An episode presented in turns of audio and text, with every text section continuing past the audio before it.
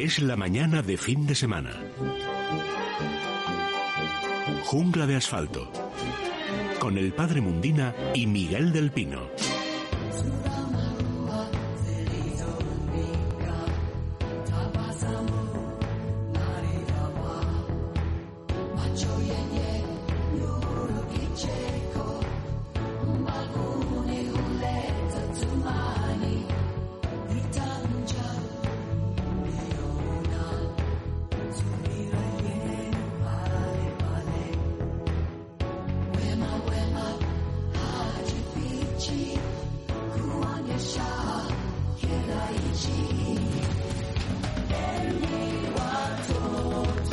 Días a todos, son las 11 y 5 minutos, las 10 y 5 en Canarias, estamos de vuelta con Jungla de Asfalto.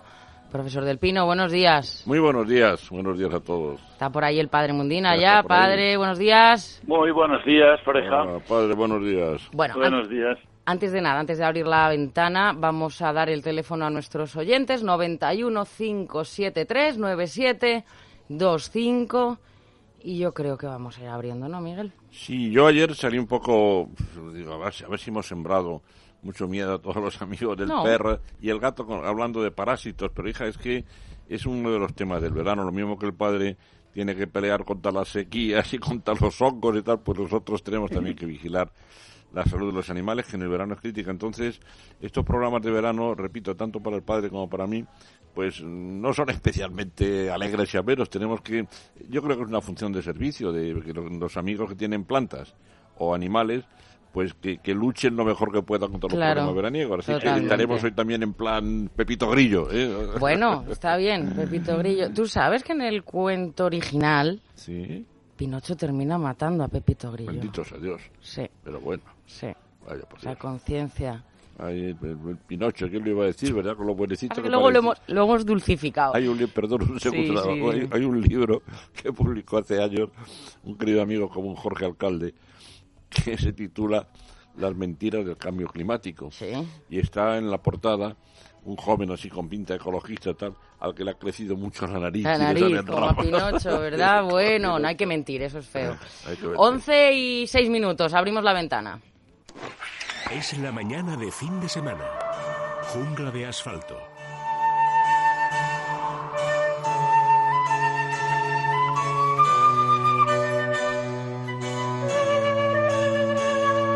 Bueno, a ver qué os parece. Yo me atrevo a titular esta apertura de ventana así con, diciendo coronavirus, insensatos y gamberros. Vamos con todo. Coronavirus, pues ahí está, ¿verdad? Cada vez lo vamos conociendo un poquito Hombre, mejor. que sí está. Eh, sí, hija, sí.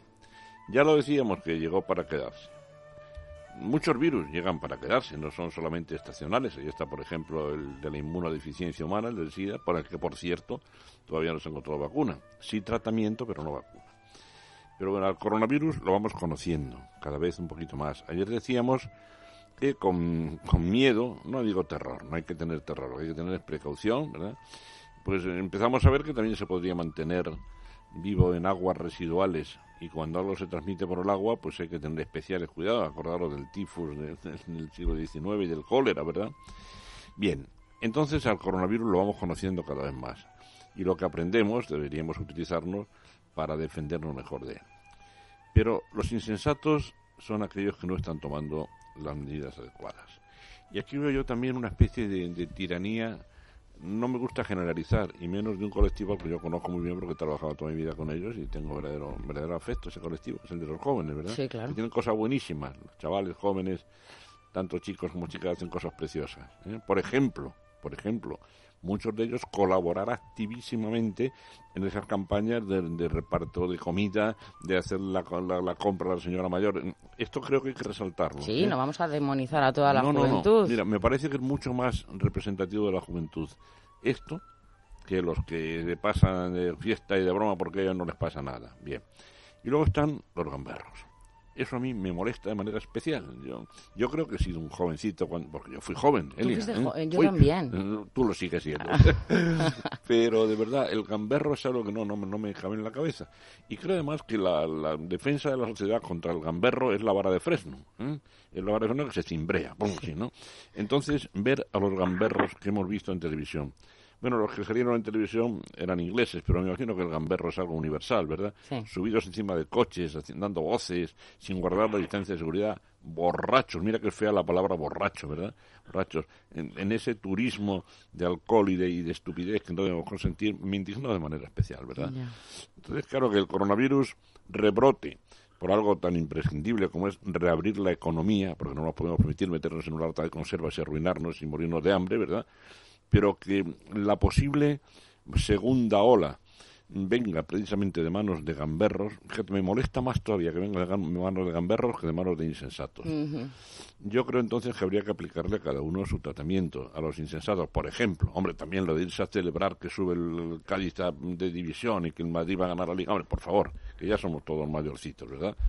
Y, pero luego lo de los turistas graciosos que se tiran desde la ventana a la piscina borrachos, yo creo que eso habría que cortarlo, pero de manera fulminante. Aquí no se admiten gamberros. Antes lo llamaba mía que yo no hablo ni una palabra de inglés, pero cuando yo era jovencito lo llamaban Teddy Boys. Esa una palabra, el Teddy, Teddy Boy le mandaba yo con cajas destempladas. A ver si conseguimos de verdad, controlando todas estas cosas, el de los gamberros, desde luego yo le pido a la policía que sea tajante con el tema que no lo consigue de ninguna manera, contundente. Mm. Y a ver si entre todos conseguimos que una segunda ola no, primero, no provoque más muertos y no arruine el país. Y creo que algo que tenemos que tener como prioritario en este momento, con lo que ya hemos aprendido de la primera ola, es el blindaje absoluto de las residencias de ancianos. Pasó una vez que no vuelva a pasar. No, que no vuelva a pasar. Cabe hablar de nuestra inexperiencia. por lo menos ahora ya tenemos eso, algo de experiencia, protocolos de, actuación, eso es importante. Eh, fíjate que hay algo que brilla por su ausencia, que es el, el, pudor, o por lo menos, como decir, no, no mostrar algo que está mal mm. y que no, no, no, te pongas ni colorado. Ayer había una mm, reportera, precisamente, pues hablando de esto que has dicho, ¿no? Del fútbol, del Cádiz y tal. Y detrás tenía una manada de, de, de gente sin mascarilla, obviamente, y vociferando, como si eh, como si hubiera sido el año pasado, quiero decir, una situación normal, pero claro que este año es anómala, por así decirlo. Y salían en la tele, les da absolutamente igual. Mira, eso, eso, es un intermedio, es un híbrido, si quieres, entre insensato y gamberro. claro, pero bueno, por lo menos por un poquito de decencia, de pudor, ¿no? Decir, oye, escóndete. Esto como los toreros, ¿no? Cuando dicen se tapa, se tapa. bueno, pues lo mismo. Miguel, hay una viróloga que escapó de China que, que, ha roto su silencio y dice que ocultaron el virus desde antes de diciembre. Es Li Yan, se llama ella, y tuvo que ir a Estados Unidos por las amenazas que recibía desde, desde China. Pero fíjate, ya cada vez se tiene más claro, ¿no? Que esto viene de mucho antes, ¿no? del mes de marzo, por ejemplo. Claro, claro, claro. Estas cosas normalmente, hombre, puede haber una, una explosión, un estallido brusco, pero lo normal es que esto tenga un tiempo de cultivo. Bien, bien es verdad que a lo mejor al principio se confunde con otras enfermedades o pasa desapercibido. Mira, por ejemplo, y poniendo mi humilde persona como ejemplo, si se me permite, ¿verdad? Pues nosotros ya por enero, febrero tuvimos los típicos catarros y tal, y yo dudaba si alguna de las, manifestaciones que yo tuve, por ejemplo, en enero, algunos de mis familiares habían sido un brotecito, cuando nos hemos hecho, cuando la empresa, lo cual yo agradezco mucho, pues nos ha hecho los análisis correspondientes para poder estar tranquilos, a mí me ha sorprendido tener, haber tenido contacto cero con, el virus. Repito una frase que a mí me gustó mucho, dicha por el doctor de la Morena en el programa de Federico Jiménez Los Santos, dijo que no te vea el virus. Claro. Que no te vea el virus. Claro. pero resulta que no, por lo visto, hasta, en el momento, hasta el momento, la semana pasada que yo me hice estos análisis, yo no he tenido contacto. A mí no me ha visto el virus. Ese hombre puede tener inconveniente de que no tienes defensa ninguna, pero bueno, lo estamos haciendo bien. Mira, si llega el virus por ahí, yo me doy la vuelta por aquí, no, no me ha visto creo que es una buena forma también de proceder, tomar todas las precauciones del mundo. Y yo no he sido el perfecto, ni mucho menos. Cuando he sido joven, pues he hecho todas las tonterías. Berradas no. Por ejemplo, yo me he pasado, perdonar que me ponga, pero yo, me he pasado muchas noches viejas bebiendo agua con gas porque yo era, eh, de mis amigos era el único que conducía. El que ¿eh? conducía, bueno, sí. sí, sí, sí ¿eh? Oye, de lo que se está hablando y la OMS ya admite, ¿no? La posible transmisión aérea del coronavirus, ¿no? En, determinadas condiciones, Miguel, vamos sabiendo Mira, lo que nos decían al principio, al principio es que nos decían cosas increíbles. Yo lo comentaba con compañeros, con biólogos, amigos, me decían, pero ¿qué están diciendo? Eso de que el virus pesaba mucho y se caía. Tú te imaginas un virus, decían, tú hablas, sale la gotita, como el virus es muy grande, pesa mucho. Bueno, bueno, bueno, bueno, bueno. cosas, hoy nos parecen pueriles completamente. Totalmente.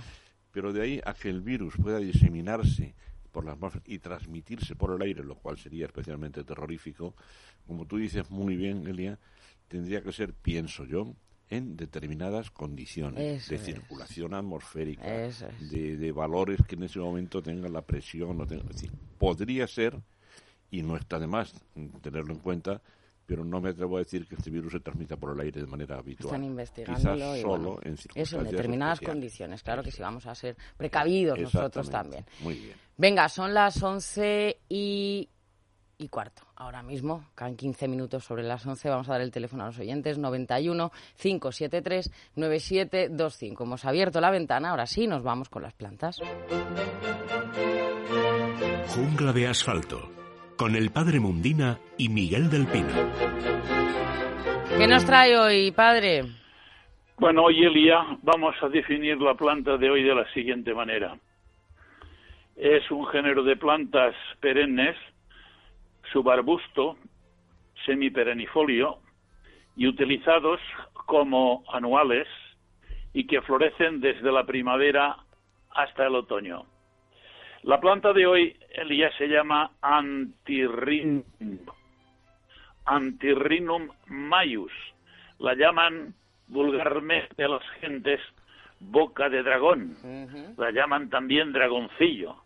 La llaman también boca de conejito o la llaman también tarasca de jardín. Pero tarasca de jardín equivale un poco así como si fuera una serpiente. Eh, ¿Por qué todos estos nombres a esta planta Antirrinum? Pues mira, yo hoy quería hacer en el programa como una pequeña pedagogía para las gentes que nos están escuchando, que cuando van a un invernadero yo recuerdo, porque claro, lo que digo es por la experiencia de muchos años en invernaderos, la gente cuando entraba eh, se rápidamente iba a aquel lugar donde ella pues se deslumbraba o porque veía muchísima flor o porque eh, le subyugaba el ver aquella planta eh, de aquellas hojas tan enormes y bonitas y con unas flores y realmente bueno teníamos siempre conversaciones en las cuales y otro trataba, claro, que si querían comprarla, pues bendito sea, porque yo tenía que pagar muchos sueldos. Pero la verdad es que a nuestros oyentes yo quisiera decirles que la inmensa mayoría de flores, de plantas bonitas de flor, cuestan tres perras gordas. Es simplemente comprar unos sobrecitos eh, incluso si le parece que el sobrecito pues cuesta un poco más de lo que está en su presupuesto, no lo haga. Pero yo le puedo decir ahora, por ejemplo, 12 o 14 plantas que con sobrecitos y haciendo un trabajo, hemos estado ahora casi tres meses confinados y cada uno habrá hecho lo que, bueno, supongo que pocos habrán rezado el rosario, imagino que muchos, pero eh, hemos tenido tiempo para todo, para leer, para estudiar, para muchas cosas. Pero la verdad que también es pedagogía cuando una madre, a mí, y, hago ahora un paréntesis, a mí me dicen muchos padres Mondini, ¿a ustedes qué le viene esta vocación a las plantas? Ya me lo decían cuando estábamos en los invernaderos. Yo decía, miren ustedes, los hijos copiamos lo que vemos a los padres. Lo que hace el padre y lo hace la madre, tarde o temprano aparece también en los hijos, generalmente. Habrá siempre excepciones, como en todo. Pero generalmente lo que hacía la madre, lo que hacía el padre, te queda dentro. De momento tú lo contemplas. Tienes una edad que todavía no puedes enjuiciar, pero van pasando los años, los años, y cuanto más años va poniendo uno, más se acuerda de aquello que hacía la madre, más se acuerda de aquello que hacía tu padre. Y también los consejos que te daban. Y hoy, por ejemplo, al hablar del anterrinum, que es una planta que desde niños nos subyugaba a todos, porque si tú la aprietas por detrás, pues se abre la boquita, porque tiene dos labios, y entonces se abre como si fuera la boquita de un conejito, por eso la llaman boca de conejito o dragonaria, la boca de un dragón, etcétera. Pero yo lo que quisiera hacer comprender, y de hecho yo creo que sí, lo entienden perfectamente, hay una cantidad enorme de plantas que, sobre todo los que viven en tercer piso, cuarto, quinto, sexto piso, que tienen ya mucha luminosidad, Basta con que tengan un rinconcito para tener, eh, hombre, pues media docena de, de, testecitos no excesivamente grandes que puedan ocupar un rincón y en vez de comprar muchas veces plantas que cuestan pues mucho dinero, hombre, esto no quiere decir que, que, lleven algunas plantas también, porque en tal lugar quiero tener una kentia, en tal lugar quiero tener una drácena, etcétera. Pero lo que es la planta para disfrutar de lo que significa el verano, teniendo sin tener un jardín, pues yo teniendo un mini jardín lo puedo tener en mi casa, porque yo puedo tener, por ejemplo, pues unas semillas de acetato, puedo tener unas de anterrinum, al que estoy refiriéndome y al que terminaremos hablando de él, puedo tener también un sobrecito de semillas de caléndula, de, por ejemplo, de cobea, que la cobea es una, hace una flor eh, de color, digamos, morado, preciosa. Puedo tener incluso una planta que es trepadora, que es la hipomea, que le llaman campanillas, porque es como si fuera una, la boca de una campanilla. Puedo tener, por ejemplo, también a lobelia, que es una planta azulada con una exquisitez enorme en su morfología, en su forma. Pues está la flor del tabaco, que no fumar tabaco, que eso no va muy bien. Eh, bueno, se, se demuestra que parece ser, y eso Miguel nos lo podrá explicar mucho, que, bueno, pues que cuando uno tiene más patologías de las que, de las que debiera de tener, pues si se, se contagia del virus es cuando la palma, y la palma con más facilidad. Bueno, también podemos tener petunia. De petunias hoy día tenemos una variedad enorme, pero mucho cuidado porque las petunias, según la que compremos, un sobrecito de un cuarto de gramo puede valer muchísimo dinero. Puedo comprar una petunia que tenga, bueno, eso pues, 8, 10, 12, 15 semillitas que, me, que son tres perras gordas y las puedo semillar que con toda seguridad voy a disfrutar de esas flores. Puedo también tener el flox, qué bonito es el flox, en una macetita cuando está lleno de flores es un espectáculo. Por ejemplo, también puedo tener la salvia, que es roja, bueno, tiene muchos colores, pero y los tajetes, tanto el tajete erecta como el tajete pátula, que son eh, pues unas flores compactas, que son muchísimas, porque son compuestas y toda está compuesta de tantísimas florecitas pequeñas que forman ahí, pues realmente eh, como, bueno, pues como pasa también con las margaritáceas o, y, en los tajetes pues es lo mismo. Eh, tenemos también otra planta muy bonita que es el tropeolum, que es una planta mayus, que es una planta con una flor abierta, que, que bueno, que parece que sea eh, la flor eh, como cuando uno está tocando bu, bu, bu, el bajo y tiene esa, esa especie de salida de, de, de, potencia, bueno, pues es una flor preciosa. Y podemos, podemos tener también la verbena híbrida, que es un color, digamos, eh, variado entre, entre lo que es el color azulado y, y un poco manchado de color amarillo, en, fin, que hay una cantidad enorme. Y hoy quería hacer, pues, que mi programa fuera un poco pedagogía de la planta. Está bien que yo entre a un vivero y me lleve, pues, pues aquella que me gusta, colgante, además es una maravilla. Pero todas esas requieren una un verdadero conocimiento de lo que significan las plantas de interior. Y una forma de empezar haciendo, disfrutando de tener un mini jardín en mi casa, es haciendo ¿Y cómo se hace tan cómo puede ser tan fácil? Sí, yo ya tengo los sobrecitos y tengo ya los testecitos que me he hecho con ellos, que no son caros. Y entonces yo lo que tengo que hacer es comprar un par de bolsas de compost universal lo, llenaré de, ese, de ese compost cada una de las macetitas. Lo regaré bien regadito eh, y a todo esto yo desearía que si hay niños pequeñitos que ayuden a la mamá a hacer todo lo que estoy diciendo que le ayuden. Ven, hijo, que vamos a, hacer unas plantitas. Los chavales están siempre dispuestos. Qué bonito cuando son mayores que dicen, hombre, yo me acuerdo cuando mi madre nos decía, me tenéis que ayudar que ahora tengo que cambiar estas plantas del, del alféizar de la ventana, las tengo que poner a la parte de atrás que entonces ya le da más el sol. Bueno, todas estas plantas que he dicho quieren mucho sol, quieren mucho sol, por lo tanto, de eh, primavera hasta, hasta otoño, muy entrado el otoño, estamos disfrutando constantemente de las flores siempre y cuando tengamos la paciencia de cada día darles un vistazo y las flores que ya han ido marchitándose, quitarlas para que las plantas no adquieran plagas ni enfermedades. Bien es verdad que hoy día los obtentores han logrado que muchas de estas plantas que he nombrado y del anterrinum, que es el objeto de nuestro comentario y la definición que hemos dado de él, que podríamos aplicarlo casi todas ellas, es sencillamente que son plantas que se pueden manipular perfectamente, son anuales. Hombre, para los que son especialistas, sin duda alguna también pueden esquejarse, pero hay que tener invernaderos, hay que tener cama caliente, etcétera, etcétera, etcétera. Pero nosotros nos conformamos con disfrutar de la primavera hasta el otoño, porque ahora ya están en flor, todas las que estoy diciendo ya tienen flor. Si las plantara mañana o pasado mañana, todavía disfrutaría de ellas, porque tenemos por delante todavía un par de meses o tres.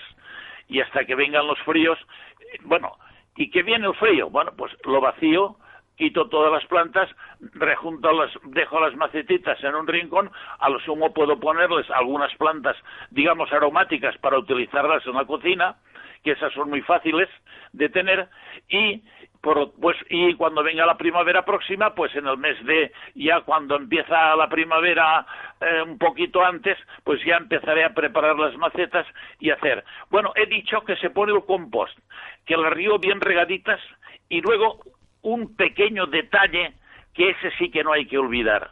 Cuando yo vaya a semillar una macetita con mis deditos, el índice y el pulgar de la derecha, yo cogeré la semillita o, para hacerlo mejor, si tiene un salerito, un salero para la sal, póngale usted un poco de arena de río y mezcle lo que vaya usted a hacer. Si va a, por ejemplo, a hacer el anterinum, póngale usted la semilla, que serán poquitas semillas del anterinum, métalas dentro y luego con el salero, una vez tenga ya la macetita húmeda y bien aplanadita y dejándole tres centímetros al borde de arriba para que no se que nos caiga nunca el agua en ninguna parte y nos manche pues la mesa o donde lo pongamos, entonces con el salero tiraremos la semilla y con después la única forma de que yo em, pues tenga la seguridad perfecta de que va, voy a tener una unas magníficas plantas es que no cubriré esa semillita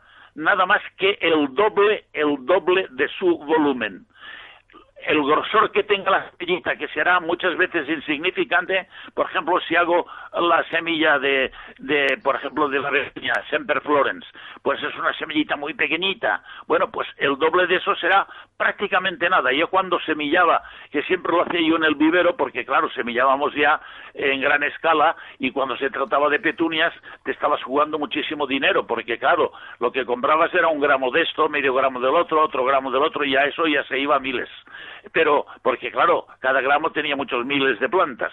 Pero entonces lo que yo hacía es que tenía tres cedazos tres cedazos de los que se utilizaban en los pueblos para cerner la, harina eh, que tenían que utilizar para hacer el pan que llevaban después al horno.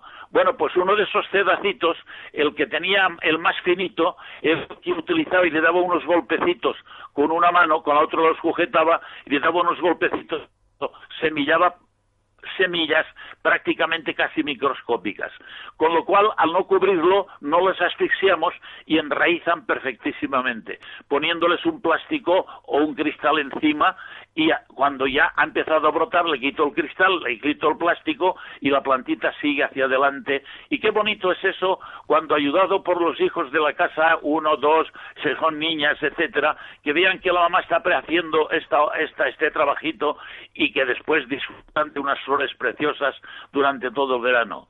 El anterrinum, en definitiva, es una de esas plantas que en mi casa he visto que las mi madre por, porque luego disfrutábamos con las florecitas de abrirles la boquita de, de los dos labios eh, que tiene esa flor.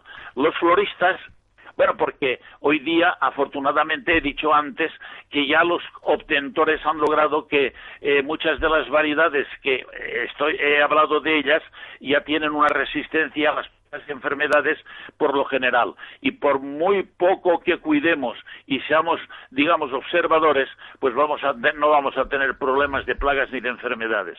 Por lo tanto eh, los floristas en cuanto al, al terrinum que hemos anti perdón anti Dios mío el antirrinum maius que es con el que estamos comentando eh, los floristas utilizan uno que tiene un metro de altura y hay invernaderos que durante todo el año se dedican a flor cortada para los floristas, para sus arreglos florales en los buques. Pero el que nosotros decimos puede ser ese, no. No, no necesitamos que tenga un metro de altura, sino que los hay que son enanos, que tienen pues 25 o 30 centímetros, que es lo ideal. bueno pues hoy hemos intentado hablar de una serie de plantas que son todas, todas las que he dicho, se pueden todas semillar y tener flores durante todo el verano, disfrutando como si tuviéramos un mini jardín en nuestra casa. Perfecto. Bueno, pues, está la planta elegida para hoy. Sí, pero el padre no solamente ha hablado de plantas, ha hablado de un animal del que yo quiero hacer referencia. Ah, vale, pues entonces nos vamos... la perra gorda. La perra gorda, hombre, la perra gorda. dice, la perra gorda, ¿no? dice, mucho del... Lo ha dicho y me ha hecho gracia, porque dice mucho del sentido del humor de los españoles. Cuando sale la peseta en el reinado de Isabel II, pues claro, enseguida viene luego a hacer también las monedas fraccionarias, ¿no?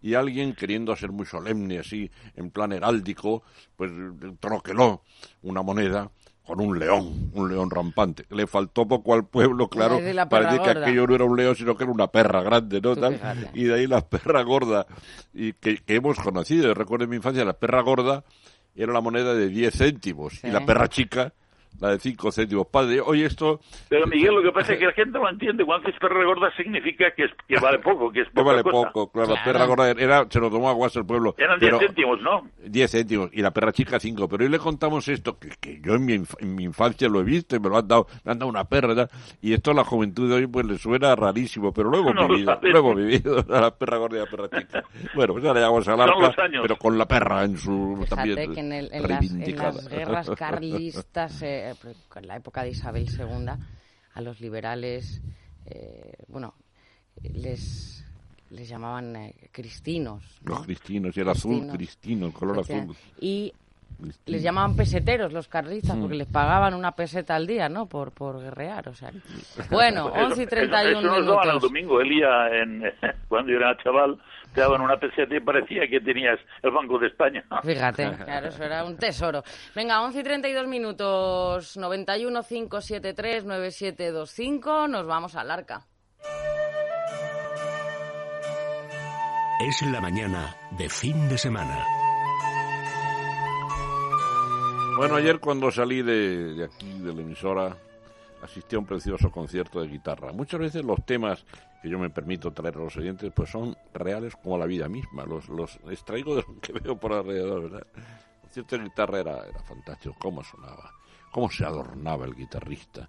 El guitarrista estaba, pues subía un árbol.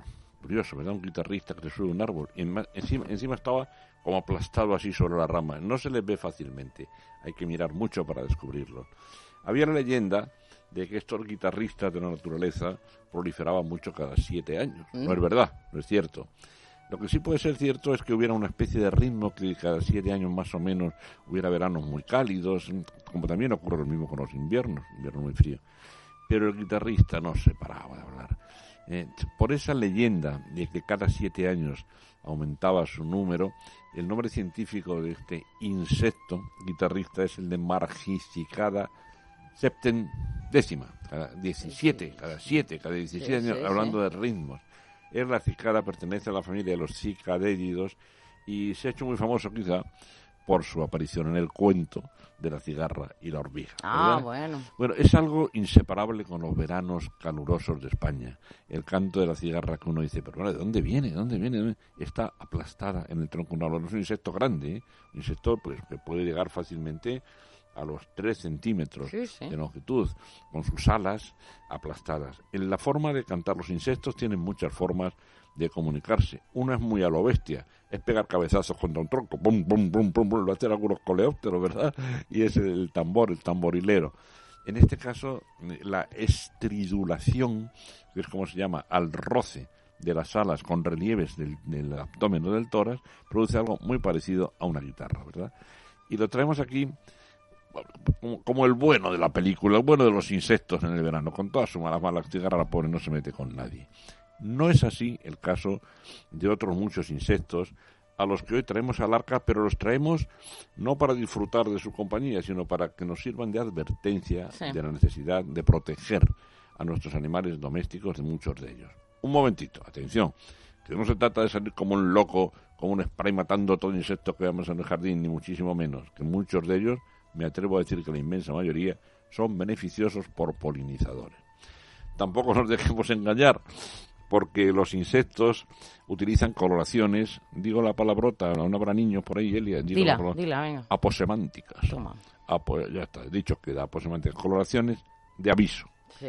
Y así, por ejemplo, las combinaciones, las libreas amarillo, negro, rojo, negro, son combinaciones de aviso de peligro. Dice, cuidado, que pico, ¿eh? déjame en paz, que pico. Sí.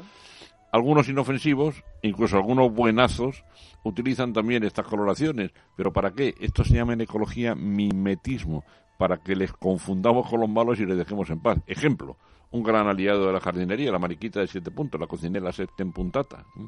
que por cierto, un primo hermano, de dorif- Dorífora le- decem lineata, 10 líneas, provocó la inmensa migración de irlandeses a Estados Unidos en el siglo XIX que se registra tanto en la conquista del oeste, ¿verdad? Por la hambruna, porque no dejó una patata en Irlanda. Bien. Hay entonces insectos que avisan de su peligro con coloraciones que debemos respetar. Y otra cosa muy curiosa. Algunos dípteros, dípteros quiere decir dos alas, en realidad todos los insectos tienen cuatro, pero dos se han reducido tanto que parecen raquetitas, que Ujú. se llaman balancines. Sí. Algunos dípteros zumban haciéndonos creer que son himerópteros picadores, que son avispas o que son abejas, tal, y los pobres, amarillo y negro tal, zumban a nuestro alrededor, pero le ves dos alitas. Dos, no, no, este, este no hace nada, este no es malo. Pero bien, hoy los malos de la película que queremos traer aquí son aquellos insectos voladores que pueden transmitir parásitos a nuestros perros y gatos. Unos son muy conocidos ya, los famosos flebotomos, Sí. transmisores de la leishmania que puede producir esta enfermedad a los animales, a los perros y al hombre. Pero otros no son tan conocidos. Eh, por ejemplo, la mosca, una mosca, eh, una mosca pequeñita, la pórtica, pórtica que pertenece a la misma familia de la mosquita de la fruta y que es transmisora en los animales domésticos de la telaciasis, de la que ayer hablábamos. Una enfermedad grave, también transmisible al hombre y que consiste en la inoculación en el ojo de una serie de parásitos que pueden llegar a producir ceguera Sí. y que nuestros perros, el veterinario sabe combatir muy bien, pero es algo que hay que tener en cuenta. Y luego otro tipo de, de mosquitos, estos son los mosquitos comunes, los que se crían en aguas sucias y tal, los culex, por ejemplo, pueden transmitir unas filarias. Las filarias eran conocidas en el siglo XIX y a principios del siglo XX en España, cuando Guinea era española, cuando la Guinea Ecuatorial era española, y muchos o algunos españoles que vivían, que trabajaban en Guinea, volvían con las famosas filariosis, Sí. cegueras, cegueras producidas por la inoculación de estos micros gusanos en el ojo. Por todo eso, pues esto, primero a ver si podemos después, el, directo siempre nos hace hablar en condicional, ¿verdad, Elia? Con nuestro querido veterinario, el doctor Oscar Piedrola. Pero de momento, de momento, digamos que hay que tomar todas las medidas durante el verano para repeler, mantener alejados a toda clase de insectos. No vamos a pedir esa carne de... Perdón, ¿usted es una mosca inofensiva o es una pórtica? No, no, no, no. A ver usted al cuerno y deje el- en paz a mi perro y aléjese.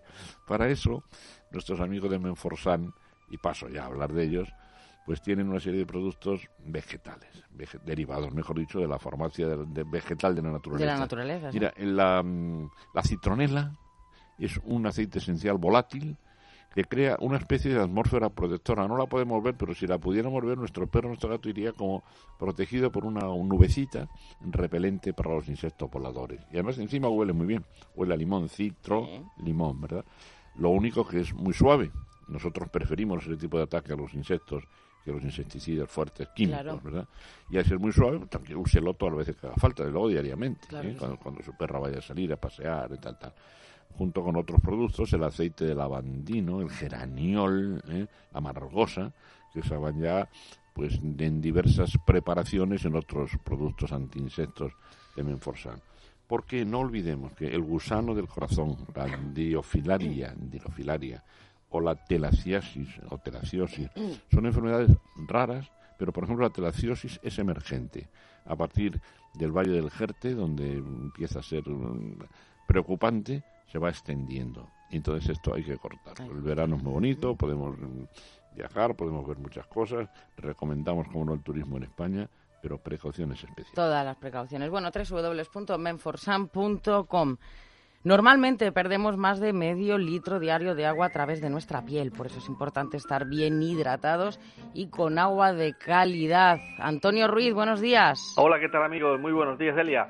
Pues efectivamente que lo es, porque es que vamos a evitar muchísimos problemas. Todos sabemos que el agua del grifo es la más económica, pero a veces arrastra partículas de cal que van obstruyendo los conductos de, de agua, las tuberías, y nos produce un montón de problemas, sobre todo porque también estropea con frecuencia, sobre todo en zonas donde el agua tiene mucha cal, estropea la maquinaria que tenemos en casa, lavadoras, calentadores, lavavajillas, etcétera, que duran menos tiempo de lo que en principio deberían de, durar y además eh, pues eh, suelen tener averías o mal funcionamiento. Ahora colocando más en la tubería principal, las aguas duras se comportan como aguas más blandas y hace que mejore el funcionamiento de todo, duren mucho más tiempo y funcionen mejor la maquinaria que funciona con agua. Bueno, el que lo tiene además lo recomienda a familiares y amigos porque tiene muchas ventajas. Mira, por ejemplo, que tengamos una ducha relajante, que nuestra piel, nuestro cabello quede más hidratado y sin picor, que esto es un problema que mucha gente pues eh, nos lo pide por esto, porque sale de la ducha con ese molesta, eh, molesta sequedad o el picor que es realmente desagradable. Pero también vamos a notar que las manchas de cal que suelen aparecer cuando limpiamos, sobre todo los fregaderos, sanitarios, aseos, etcétera, pues ahora se minimiza o no aparece y los eh, jabones hacen más espuma. Eso también supone que, por ejemplo, a la hora, a la hora del aseo, pues sea más intenso lo que es eh, la limpieza de las manos o del cuerpo.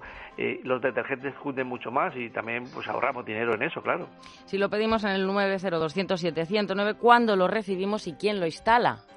Pues en un par de días, uno o dos días lo, lo, recibe, el usuario lo coloca, lo adapta, mejor dicho, a la tubería de entrada de casa, no hay que hacer obras, no hay que usar ninguna herramienta, es portátil, te lo puedes llevar donde quieras, está totalmente garantizado en el sentido de que tiene una garantía de funcionamiento de por vida que damos por escrito junto con la del año de prueba, para que si no le convence lo devuelvan y recuperen su dinero. Oferta, Antonio. Dos por uno. Eh, Elia, un Masical vale 99 euros, te vas a llevar otro de regalo para compartir y así utilizarlo en dos viviendas.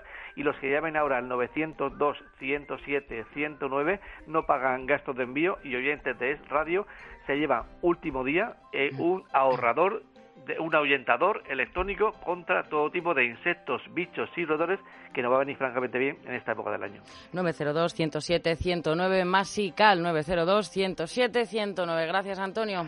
Un saludo, hasta luego, adiós. Colacel Antiox es el antioxidante más eficaz. Para la piel y articulaciones. Y lo demostramos. Aporta proteína de colágeno que aumenta la masa muscular y vitamina C que potencia la formación de colágeno. Y es realmente eficaz porque se asimila más del 90% de sus componentes. Colacel Antiox, mucho más que colágeno. Mundo Natural. ¿Quieres que tu mascota esté guapa y se sienta bien? Menforsan, la marca líder en cosmética natural para tus mascotas, soluciona todas las necesidades de higiene y limpieza de nuestros fieles amigos. Todos los productos Menforsan están registrados y garantizados por Laboratorios Bilper, fabricante homologado y certificado desde 1958. Puedes encontrar los productos Menforsan en pajarerías, tiendas especializadas y clínicas veterinarias. Descubre los productos más naturales y el catálogo más completo del mercado. www.menforsan.com Recuerda, con Mundo Natural tus complementos alimenticios, alimentación bio y cosmética natural en tu casa en 24 horas. Pedidos en parafarmaciamundonatural.es y por compras superiores a 70 euros regalo seguro.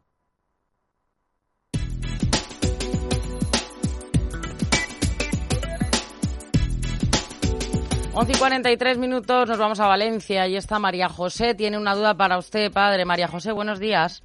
Eh, buenos días. Buenos días, María José, le estoy escuchando. Gracias. Mire, mi duda es eh, cómo, cómo cuidar las gerberas ahora que Las- ya han florecido. Gerberas. Están saliendo más Ah, patitas. gerberas. Gerberas, G, con G de Gerona. Sí, sí. Bueno, ¿usted dónde las tiene? Las tengo en el balcón y tienen mucho sol. Bueno, pues muy bien. Pero la abona de vez en cuando. Sí, claro. Bien, ¿y qué es lo que le pasa? Pues que eh, salen ahora como más pálidas, las hojas a veces se secan y, y las flores no crecen tanto como la primera floración que fue espectacular. Ya. ¿Y cuánto tiempo hace que las tiene en esa maceta? En esa maceta poco, como tres o cuatro meses. Bueno, entonces es poco. Bueno, lo que tiene que hacer es... Pero, eh, ¿a usted le da el sol todo el día o tiene Mm, una a parte de... de bastantes horas de sol. Le Como da mucho el sol. de las 12 o quizá antes hasta las eh, seis o siete de la noche, muy tarde, sí. Es que lo que sería bueno que no tuviera tantas horas de Tanto sol. sol, sí. Lo Porque es que, claro, y después usted procure, si tiene posibilidad de tenerla y luego pues, cambiarla a un sitio donde tenga media sombra. Media sombra, sí, sí, Claro. claro. Sí. Y, y, y luego tenga siempre en cuenta de que, claro, cuando está el sol hay mucha evaporación y más en esta época. Claro. Y esa evaporación hace que si usted, bueno, pues por el trabajo, por lo que sea, se descuida, eh, la planta está pidiéndole a gritos humedad. Agua. Exactamente. Por lo tanto, yo le diría que deje, usted la puede tener donde la tiene, pero si no es excesivamente problema, eh, ponerla durante eh, un, durante la tarde, por ejemplo, en un lugar donde tenga solamente sombra. Un poquito, sí, un poquito más de sombra, sí. Correcto. Y con esto lo, lo soluciona. Venga, pues resuelta esa duda de, de María José. Y está ya nuestro veterinario de cabecera, Oscar Piedrola. Ya Buenos días. Buenos días, Oscar. Hola, buenos días, ¿qué tal? Bueno, pues encantado, chico. De... Hoy descansas allí en la clínica Tres Olivos. Mira que me gusta a mí que un barrio de Madrid, Celia y padre, tenga nombres todos sacados del Quijote. Anda. Como se enteren los que se cargan la- las estatuas de, de Fray Junípero, San, Ju- Fray Junípero, Fray Junípero Serra, sí. Que van para allá y que os hacen cambiar los nombres, Oscar, echarlos. No, no, eso no puede ser, Miguel. A ver, no te preocupes, estabas tranquilos. Bueno, que el padre Mundino nos deje unas varas de fresno que, que cultive por allí. Bueno, vamos a ver, Oscar. Eh, la clínica Tres Olivos en esa zona de Madrid, con ese barrio que tienes, ese buen, buen gusto de llamar por nombre del Quijote. ¿Hoy trabajáis o hoy descansáis, Oscar? Hoy descansamos, Miguel. Muy bien, pues aquí estamos nosotros para que tu descanso no sea completo. Exacto. Mi- no te preocupes. Mira, eh, voy a contar algunas algunas interioridades de la vida de la familia Piedrola. Eh, día, por ejemplo, in- intentó hacer un gallinero. Bueno, pues le, ha- le han quedado los palos torcidos. Luego, esto esto el padre tiene que... Quiso hacer un sistema de riego para... Nada, que no le ha quedado bien. Nada. Pero eso sí, curando perros, gatos y otros animales domésticos enfermitos es un hacha. Vamos a ver, Oscar, mira, hablando ahora en serio, nuestro tema fundamental esta semana está siendo los insectos voladores y la transmisión de algunas enfermedades poco comunes a los a los perros. Yo no sé si tú, claro, trabajáis tanto que tenéis eh, ejemplo de todo. ¿Has tenido recientemente algún ejemplo de esta enfermedad que estamos diciendo la telaciosis o de dirofilaciosis, es decir, transmitidas por insectos voladores y consistentes en gusanitos cilíndricos? Mm. ¿Tienes Sí. alguna experiencia en este sentido reciente? La verdad es que cada vez más, Miguel. Tengo, ten- tengo casos de, de, de dirofilariasis, Dale. que es, la gente lo conoce como la enfermedad del gusano del corazón, Sí. y tengo casos de telaciosis, no muchos. Es cierto que, que- bueno, la, la, la OMS ha dicho que es una, es una zoonosis emergente. Recordamos que una zoonosis es una enfermedad que se transmite de, de animales a personas. Y, so- y es- está transmitido por un, uno- un insecto que está, que está eh, por todos lados. Es la mosquita de, de la fruta, la mosquita que todos po- podemos tener en casa mismamente. Mm. Entonces, Me, imagino a todo el mundo con un martillito pequeño al, al lado de las manzanas. Pum, pum, pum, ¿verdad? No, bueno, en realidad claro, son, son, son transmisores intermediarios, Sí. funcionan como, co- como vehículos, exactamente igual que pasaba con el coronavirus, con los perros que tanto decían, y simplemente el macho se va, se va a alimentar del- del- de los fluidos conjuntivales del, del ojo, tanto de un humano co- como de un perro, y Así que tiene unas proteínas riquísimas las lágrimas y los fluidos conjuntivales. Exactamente. ¿eh? Un alimento Exactamente, Miguel. Y entonces crecen, bueno, depo- depositan unas, unas larvas que son como una especie de gusanitos pequeños de unos 2, 3 centímetros que tienen una cutícula, una piel llena de pinchos, imagínate eso, el daño que puede hacer en, en el ojo de un perro o de, o de un humano. Mira, Oscar, esto tú no lo has visto por tu edad, pero yo recuerdo en mi infancia, cuando lo que hoy se llama Guinea Ecuatorial era Guinea Española, había personas, había bastantes ciegos, bueno, pues la ONCE los, eh, les daba trabajo y tal, y eran ciegos que procedían de las zonas tropicales de África, porque allí se habían contagiado, allí hay muchas filarias, por ejemplo, el género Loa y tal, y había un relativo, mm, relativamente alto número de personas que, habiendo estado en África, volvían con esta ceguera. Entonces, fíjate, nos parecía algo tropical y tal, pero mira por hoy tenemos también este tipo de loas y de otras filarias en, en España, ¿verdad? ¿verdad? Sí, sí, sí. El último caso que tuve fue, fue una schnauzer miniatura que se llama Aria, muy simpática, que venía con una conjuntivitis severa, con... La gente se tiene que alarmar, no siempre es así, ¿vale, ¿vale Miguel? Tampoco quiero asustar a, a, a los oyentes, pero es en cuanto su, su perro tenga blefaroespasmos, es decir, que lo que, es, lo que son los párpados tenga como inflamados y cerrados, en muestra de dolor. Guiños y guiños, ¿verdad? Mucha legaña, guiños, exactamente. Se intenta tocar, se restregan. Imagínate un gusano con pinchos que, que, que se va moviendo Uf, por el ojo. pues sí. Se va restregando contra todas las alfombras, contra los sillones, contra el dueño y, y se irrita muchísimo. Entonces, bueno, pues acudir al veterinario porque con una sencilla prueba se, se diagnostica y se- el tratamiento es fácil y ya está estupendamente ya.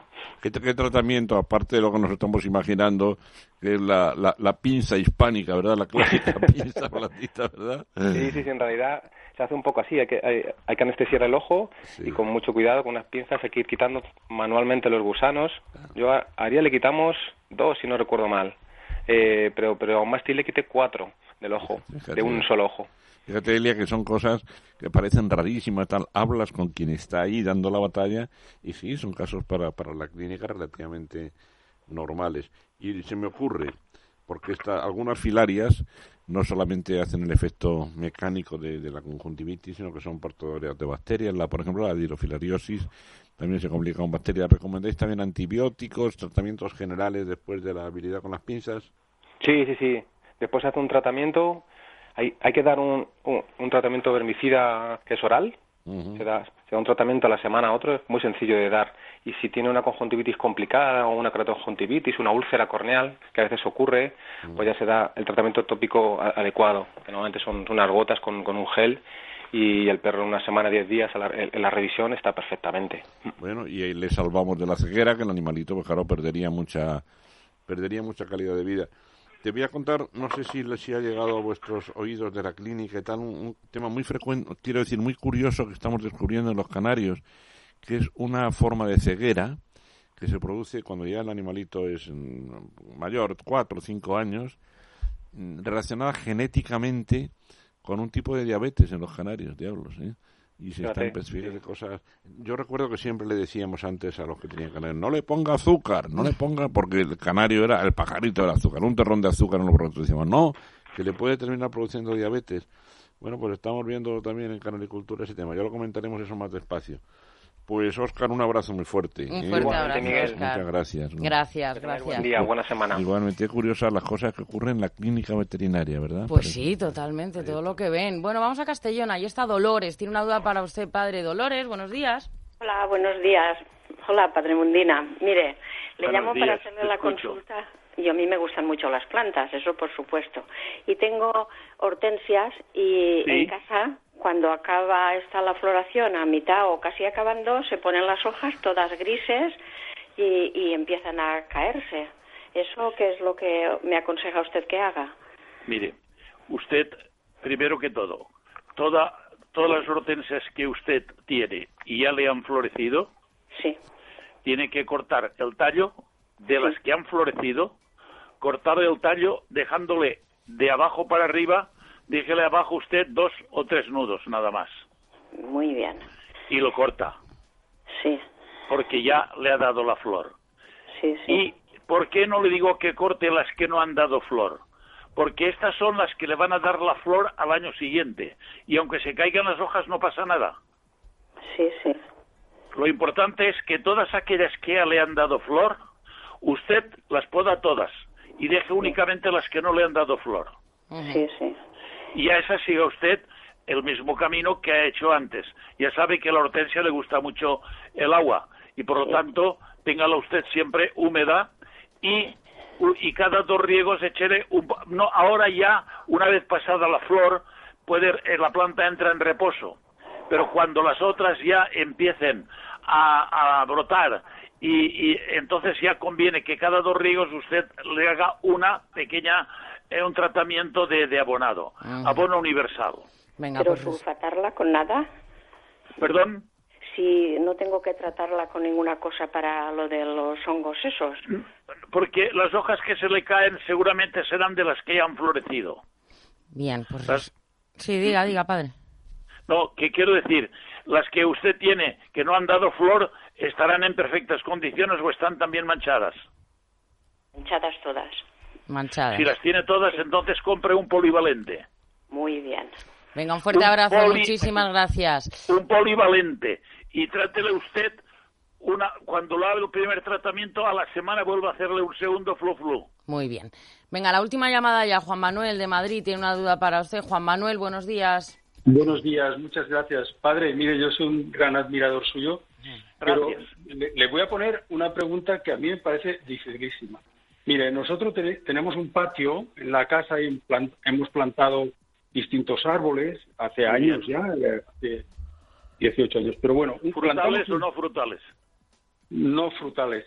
Plantamos un pruno que a veces da como una especie de cerecita pequeña, sí, pero que... ¿Será un pruno especial? ¿Tiene la hoja de color, eh, de color marrón? No, bueno, marrón más bien tirando a rojo. Muy bien. es un pruno este Seguramente. Es que yo... ¿Qué saber? Eh, entonces, este turno ha ido creciendo muy bien, estaba muy sano, nos daba unas hojas rojas, bueno, marrones rojas, pero, pero muy bonitas y nos daba sombra y tal. Y este año ha empezado a perder las hojas, a perder las hojas desde que empezó la, después de la floración y ahora, ahora mismo la, la, la corteza alrededor, que era siempre uniforme, ahora la tiene como resquebrajada y empiezan a salirle como eh, gotitas de resina todo alrededor, todo alrededor para arriba y está perdiendo todas las hojas. Y, las hojas están pegajosas, ¿verdad? Pues están pegajosas las hojas. No lo hemos notado. Lo que sí hemos visto es que se caen. Se caen todas. Lo puedo, lo pues puedo, una hoja, pero bueno. Trátelo usted, trátelo usted, trátelo.